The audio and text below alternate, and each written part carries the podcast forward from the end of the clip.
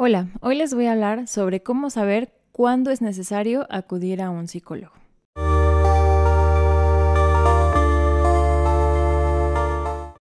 Considero que hay diferentes factores para poder reconocer cuándo ir con uno, pero esta vez les voy a hablar sobre cinco. Al primero le vamos a llamar el problema. Quiero aclarar que un problema puede resultar para mí uno, pero para otra persona no. Por ejemplo, para mí puede resultar un problema que haya perdido mi celular, pero para otra persona dice, ah, no pasa nada, me puedo comprar otro. Entonces, eh, va, es de problema a problema y también es de persona a persona. Bien, ahora, ¿qué pasa cuando este problema ya lleva mucho tiempo sin poder solucionarlo? Por ejemplo, a lo mejor mm, se murió mi mascota. Entonces yo me empiezo a sentir triste, empiezo a tener problemas de interacción con mi familia, con mis amigos, si tengo pareja con mi pareja. Entonces empieza a afectar, este problema no nada más me está afectando a mí, sino empieza a afectar a mi entorno. Entonces empiezo a tener otro tipo, de, otro tipo de problemas. Otro ejemplo sería una ruptura amorosa. Rompí con mi pareja, me siento muy triste, este, ya sea si, si me dejaron o yo dejé, por ejemplo, eh, me empiezo a sentir muy triste, ya no quiero ir a la escuela, ya no quiero ir al trabajo. Entonces, cuando empieza a afectar este problema en diferentes ámbitos de mi vida, ahí hay un punto eh, muy importante que hay que empezar a reconocer. Ahora, si yo empiezo a solucionarlo, empiezo a ver, bueno, lo puedo solucionar de esta manera, lo puedo, me dicen que puedo hacer esto, este, a lo mejor yo digo, bueno, voy a hablar con alguien a la, con una persona a la cual yo le tengo demasiada confianza, pero nada de esto me resulta, nada de esto me hace sentir mejor, entonces ahí es necesario acudir con un psicólogo. Y bueno, los problemas también tienen diferentes síntomas, ya sean físicos o psicológicos. Esto me lleva al siguiente punto, que son las alteraciones del sueño. Aquí tenemos de dos, o dormimos mucho o no dormimos nada.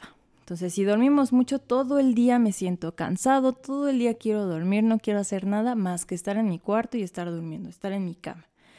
Y la otra es que de plano no puedo dormir. Me, dan las 3 de la mañana, 4 de la mañana, 5 de la mañana y yo no puedo dormir. Ahora, también puede pasar que a lo mejor ninguna de estas dos, sino que me duermo temprano, yo no tengo problema para conciliar el sueño, pero durante la noche me estoy despertando porque tengo pesadillas, porque empiezo a sudar, porque me empiezan a dar ataques de ansiedad, no lo sé. Entonces, estos son alteraciones del sueño. Ahora, otro tipo de alteraciones, que es el punto número tres, son las alteraciones de la alimentación. Igual, tenemos de dos, o comemos mucho o no comemos nada.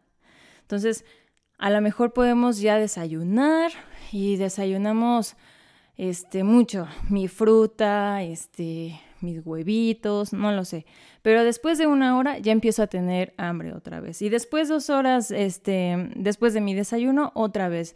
Ya se me antoja un chocolate, se me antoja un pan. Este, quiero andar picando todo el tiempo y la otra es no comer nada. Incluso mis platillos favoritos ya no se me antojan. Ahora, este tipo de alteraciones se da porque mi problema me está generando ansiedad, por lo tanto empiezo a tener alteraciones del sueño y alimenticios. Bien, el siguiente punto son las cosas que antes me daban placer hacer, ahora ya no me dan ese placer. Por ejemplo, probablemente me gustaba dibujar, pero ahora ya no agarro ni la hoja, no agarro ni mis colores, no lo sé. Ya, ya de plano no me interesa hacer lo que antes me daba placer. O incluso a lo mejor lo intento. Digo, bueno, lo voy a intentar, voy a empezar a dibujar, a lo mejor si estoy en danza voy a empezar a bailar, pero en el momento en que lo estoy haciendo no me está generando placer, al contrario, estoy pensando en que ya me quiero ir a mi casa, ya no quiero estar aquí.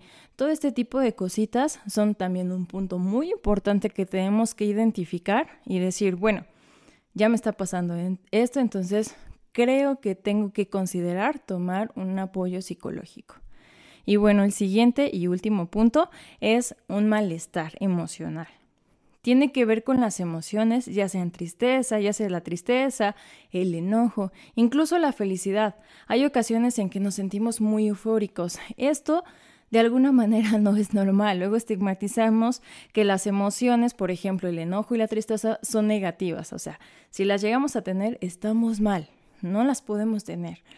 Entonces, todo lo contrario, ¿no? Todo el tiempo tenemos que estar felices, pero no, durante el día podemos pasar por una serie de emociones, el enojo, la tristeza, la felicidad, y no pasa nada. Ahora, si este malestar es recurrente, todo el tiempo me estoy sintiendo enojado, todo el tiempo me estoy sintiendo triste o incluso todo el tiempo me siento muy feliz, hay un problema. Entonces, muchas veces me empiezo a sentir triste, pero no sabemos cómo cómo sacar esta tristeza y esto se refleja con enojo. Entonces, por, ejemplo, decimos, me siento muy enojado, muy enojada o muy enojado con, con mi familia, con mi pareja, pero yo no sé por qué. Bueno, quiere decir que este enojo es como resultado de la tristeza que ando cargando. Y bueno, esos fueron los cinco puntos que yo les quiero compartir. Y si alguno de ustedes tiene... Em, o pudo reconocer o se pudo identificar con alguno de estos cinco, yo les puedo recomendar que vayan, se informen sobre algún psicólogo y pidan alguna cita. Si ustedes tienen un problema que han tratado de solucionarlo y, no, no hay una solución, sí considero que deberían ir con un psicólogo. A veces es muy bueno decir, ¿sabes qué? En este momento ya no puedo, ya no tengo la capacidad de poder superar este problema. Entonces necesito una orientación, necesito ayuda. Entonces yo los invito a que si tienen alguno de estos eh, puntos que acabo de mencionar, busquen un psicólogo.